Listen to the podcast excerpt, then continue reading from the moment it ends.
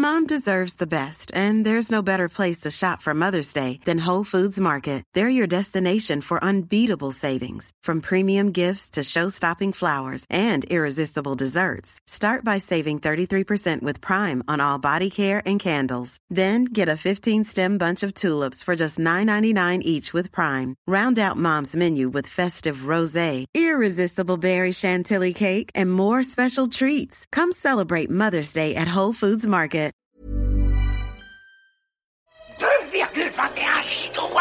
Mon Dieu Recherche, scanner? Fred, qu'est-ce que tu fais dans cette tenue? Chut, Jamy, je mène une enquête. Alors ça, c'est très tordu, mais bougrement intelligent. Sixième Science, un podcast 20 minutes et science et avenir.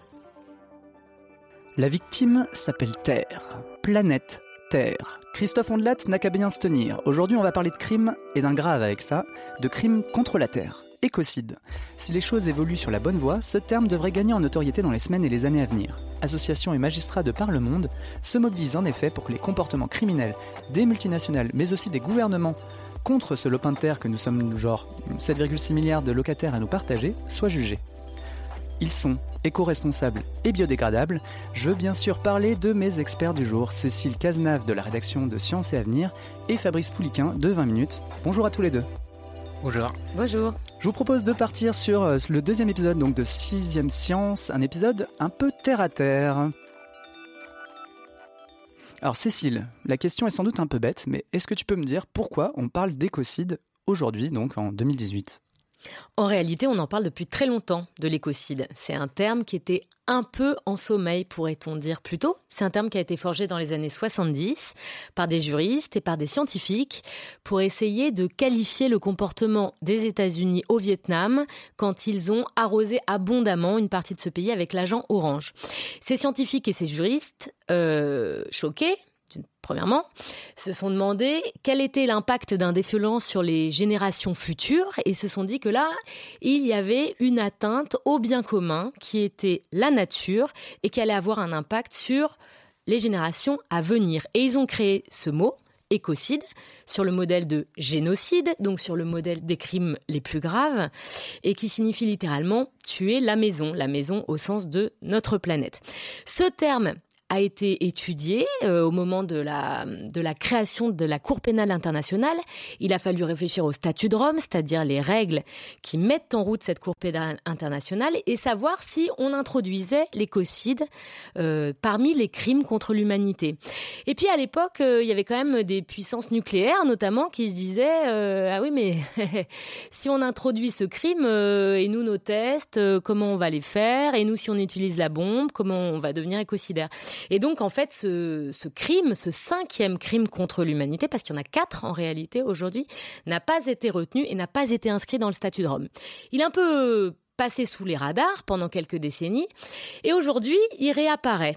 Pourquoi il réapparaît? Parce qu'aujourd'hui, euh, avec euh, presque deux décennies du 21e siècle, la conscience des crimes environnementaux euh, prend de l'ampleur. C'est-à-dire qu'il n'y a plus personne aujourd'hui, en gros, qui ne se dit pas que le réchauffement climatique, la pollution massive sont des atteintes à notre environnement extrêmement graves, qui auront probablement des impacts sur la planète au point de la faire basculer d'en faire basculer certains équilibres et aussi sur nous. Donc avec la montée euh, de l'inquiétude de l'opinion publique face aux atteintes à l'environnement, ce terme revient dans l'actualité. Très bien. Donc effectivement, tu parles d'une préoccupation qui est en train de grimper, au point qu'on parle même euh, de l'écocide comme du crime euh, du 21e siècle. Ce serait dans la tête des juristes qui défendent la création de ce crime, car il faut bien comprendre que ce crime n'existe pas. On ne peut pas aujourd'hui être accusé d'écocide, parce que pour être accusé d'écocide, il faudrait qu'il y ait une définition reconnue par des tribunaux de ce mot. Qu'est-ce que c'est que l'écocide? Malgré tout, ce terme existe et tout le monde voit bien de quoi on parle. Et les juristes qui défendent l'inscription de ce crime dans les traités internationaux euh, disent en effet que si on arrive à le faire reconnaître, ce sera le crime du 21e siècle. Et on voit bien pourquoi. Euh, parce qu'aujourd'hui, les scandales sanitaires liés à l'environnement, à la pollution, à la destruction massive euh, de ce qui fait notre planète, comme euh, la biodiversité, par exemple. Prenons l'extinction de masse qui est en train euh, d'avoir lieu. Qui en est responsable? Et si on arrive à prouver que certains agissements vont dans le sens de ces extinctions de masse, et si on arrive à mettre des structures, des sociétés, peut-être des gens, peut-être des gouvernements devant des tribunaux pour les accuser de cela, on voit bien que ce crime-là pourrait être le grand crime du XXIe siècle. Quand on revient à Paris, on a vraiment la sensation d'étouffer. Finalement, cette cure, c'est surtout un bol d'air. La pollution n'existe pas encore dans le puits de dos, mais c'est bien agréable. Ça veut dire qu'aujourd'hui, en fait, il y a une sorte d'impunité, tout simplement, que ce soit du côté des multinationales ou des gouvernements coupables de ce crime, donc qui n'est pas encore reconnu. En réalité, il n'y a pas d'impunité aujourd'hui. On ne peut pas exactement parler de ça. Chaque État a son système judiciaire et aujourd'hui, quand euh, il se passe une catastrophe environnementale, on peut traduire quand même des gens devant un tribunal euh, à l'échelle d'un État, par exemple. Mais la très grande difficulté, c'est que d'une part, il y a un immense décalage entre euh, les atteintes qui sont portées, donc les crimes en question, euh, polluer, euh, déforester de manière illégale, trafiquer des espèces animales ou des espèces végétales, et le niveau de sanction. Et ça, c'est valable un peu partout dans le monde.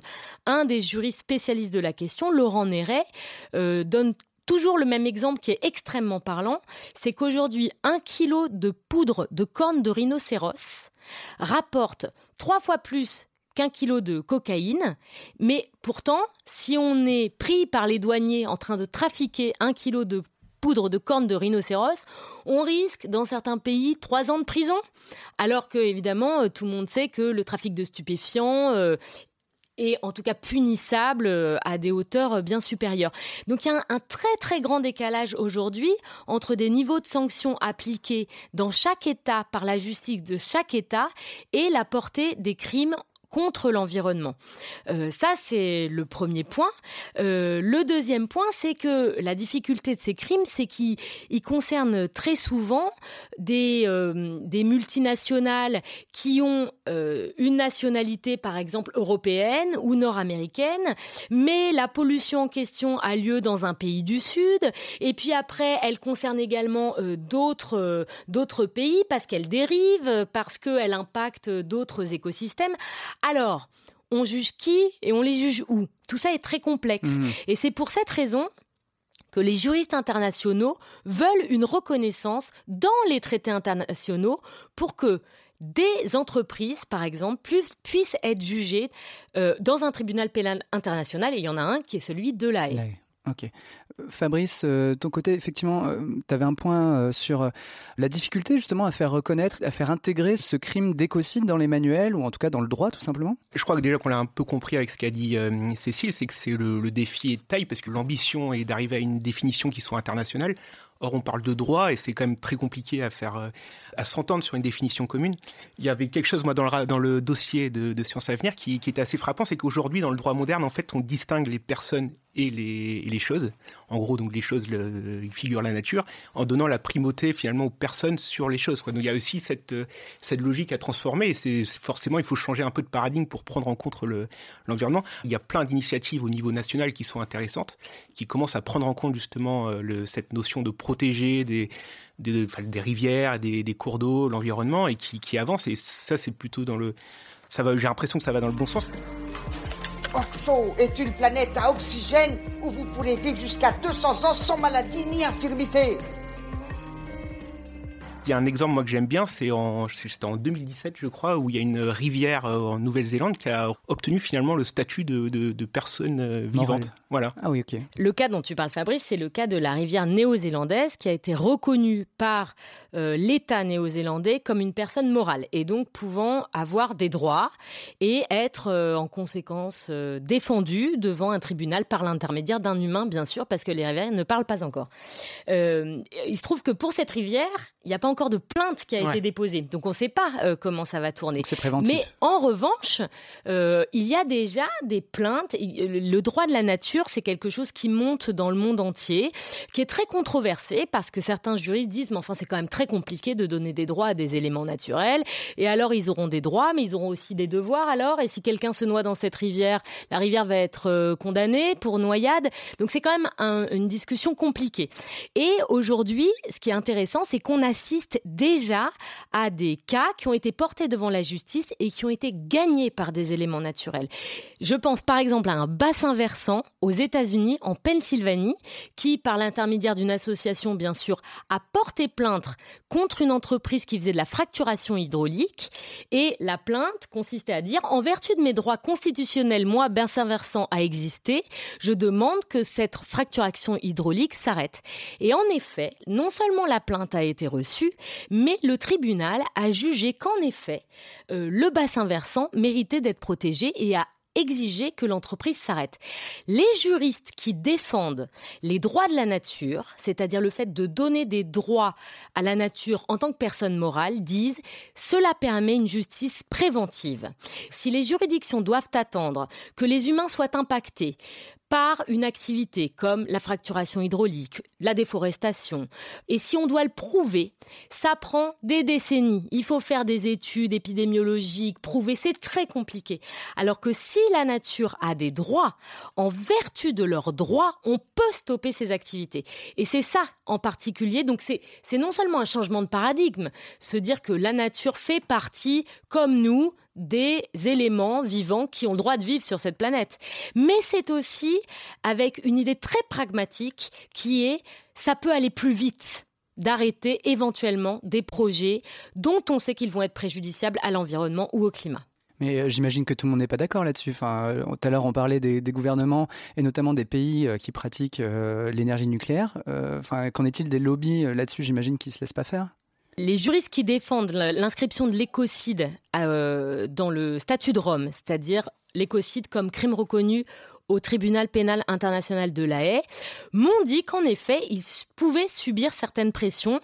Ce qu'on voit très bien, c'est que évidemment, la reconnaissance d'un crime tel que celui-là n'arrange absolument pas des multinationales dont les activités mêmes sont susceptibles d'être écocidaire. Aujourd'hui, un certain nombre d'ONG, euh, de groupes de gens de la société civile, des gens ayant autorité, puisqu'on trouve là-dedans des maires, des municipalités, accusent les multinationales pétrolières ou euh, de l'énergie de crimes contre le climat. Ces multinationales, elles ont pratiqué leurs activités en toute légalité. C'est pas interdit de creuser euh, la terre pour trouver du charbon. Mais ce que disent ces groupes, ils disent aujourd'hui, en fait, on a un recul scientifique tel, on est alerté depuis tellement longtemps sur le fait que l'activité même d'aller extraire des ressources fossiles est préjudiciable au climat les scientifiques disent tous aujourd'hui que si on déterre plus de 20% de ce qui reste sous la Terre en termes de, d'énergie fossile, on dépassera la barre des plus de degrés à la fin du siècle. C'est un constat international, c'est le constat du GIEC. sur la base de ce constat ont été passés des accords internationaux, comme l'accord de Paris. Donc, les multinationales qui poursuivent leurs activités en toutes les qualités, malgré tout, le font en ayant conscience du préjudice que leurs activités fait subir à la planète. Et donc, ce que disent ces groupes, c'est elles ont beau le faire dans la légalité, en réalité elles sont coupables. Et si le crime d'écocide était reconnu, on pourrait les traduire devant des tribunaux pour cela.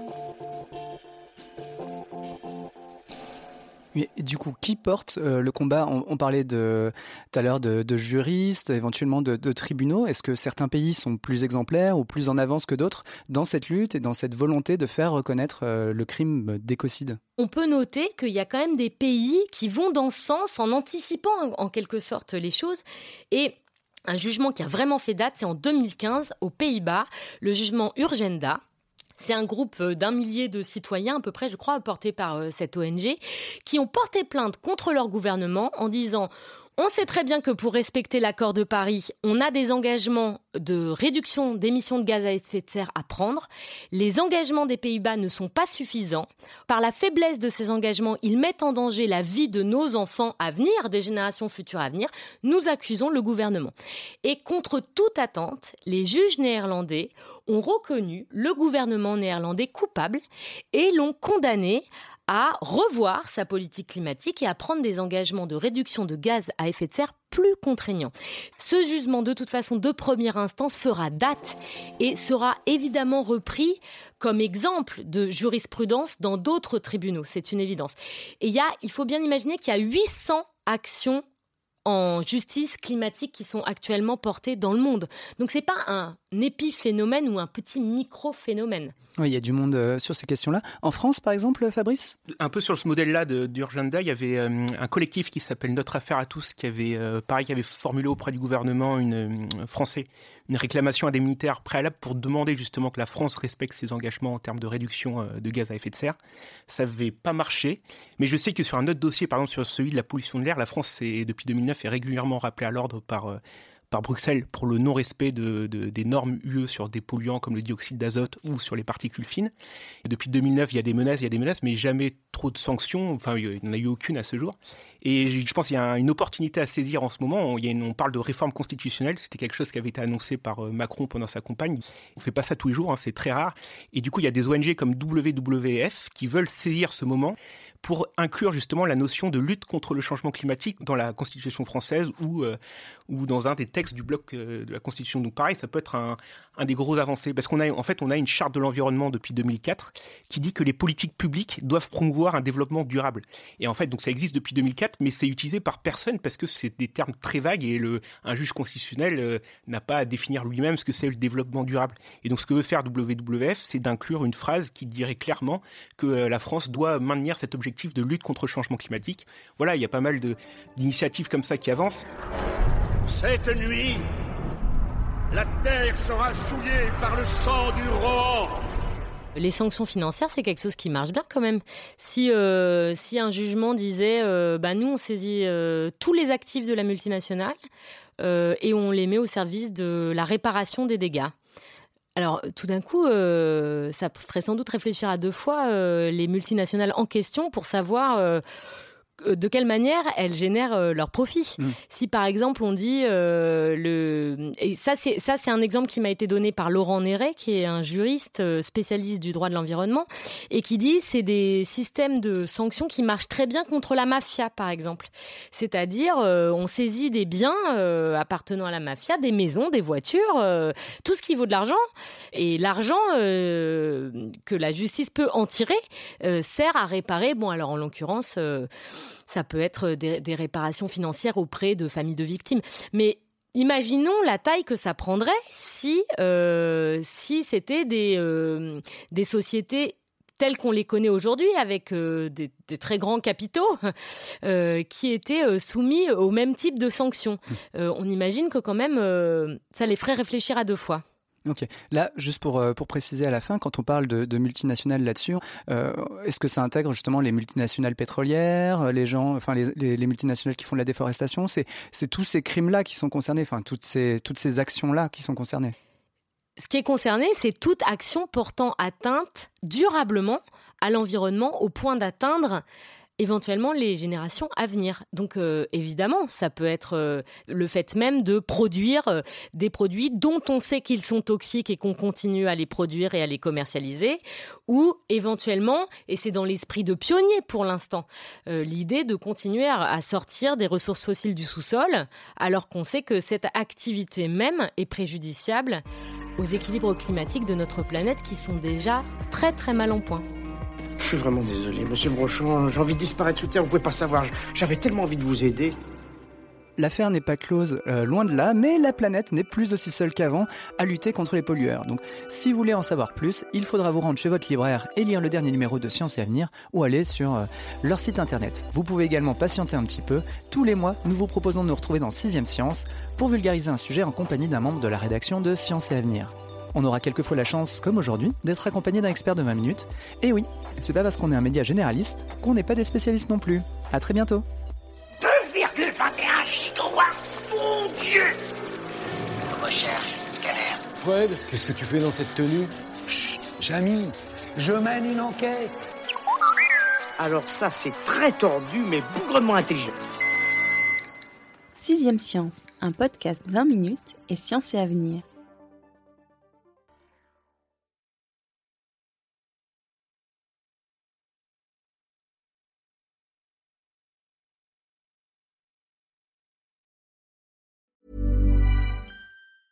Normally, being a little extra might be a bit much, but not when it comes to healthcare. That's why United Healthcare's Health Protector Guard fixed indemnity insurance plans, underwritten by Golden Rule Insurance Company, supplement your primary plan so you manage out of pocket costs. Learn more at uh1.com. On ne va pas se quitter comme ça. Vous avez aimé cet épisode? Sportif, généraliste, sexo ou scientifique, varié mais toujours bien informé. Découvrez les autres podcasts de la rédaction 20 minutes sur votre application d'écoute préférée ou directement sur podcast au pluriel.20minutes.fr. Et merci de nous avoir écoutés.